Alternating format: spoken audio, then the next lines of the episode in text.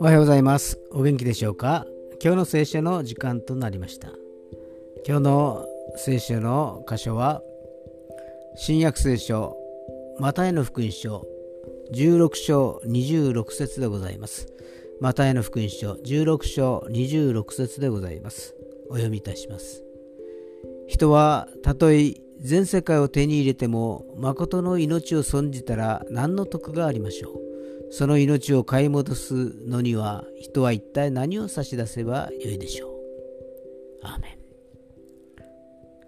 第2コリント4章16節には外なる人は衰えても内なる人は日々新たなりと書かれています。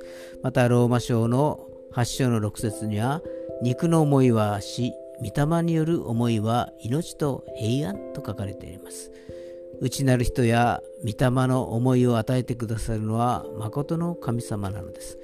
全世界を手に入れてもこれがないと何にも残らないし、また何にも手に入られなくても手に入れられなくてもこれさえあれば残るものがあるのです。